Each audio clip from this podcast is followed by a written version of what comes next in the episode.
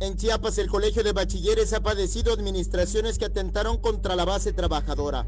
La actual administración asegura que la institución educativa vive un proceso de reordenamiento y no de despidos masivos.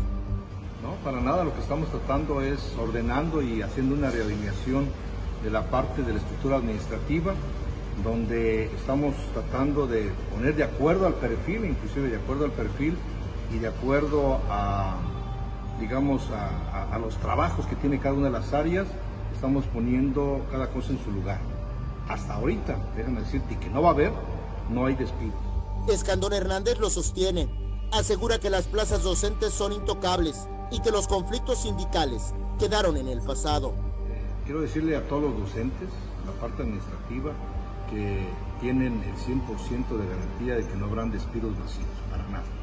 Dos, eh, tenemos nosotros un gran acercamiento y plática permanentemente con los líderes sindicales. Hoy tenemos acreditados cinco sindicatos en el Colegio de Bachilleres y con todos tenemos, por supuesto, eh, un acercamiento y una claridad de las cosas que les hemos platicado y les hemos dicho.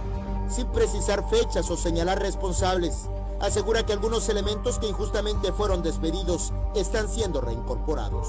Estamos tratando de incorporar gente que anteriormente habían despedido, las estamos incorporando, porque cuando la gente y de alguna manera eh, no hay una razón del por qué se tuvo que ir, lo estamos reincorporando a su trabajo. Al contrario, estamos reforzando y apoyando más a los planteles Con imágenes de Christopher Canter, Eric Ordóñez, Alerta Chiapas.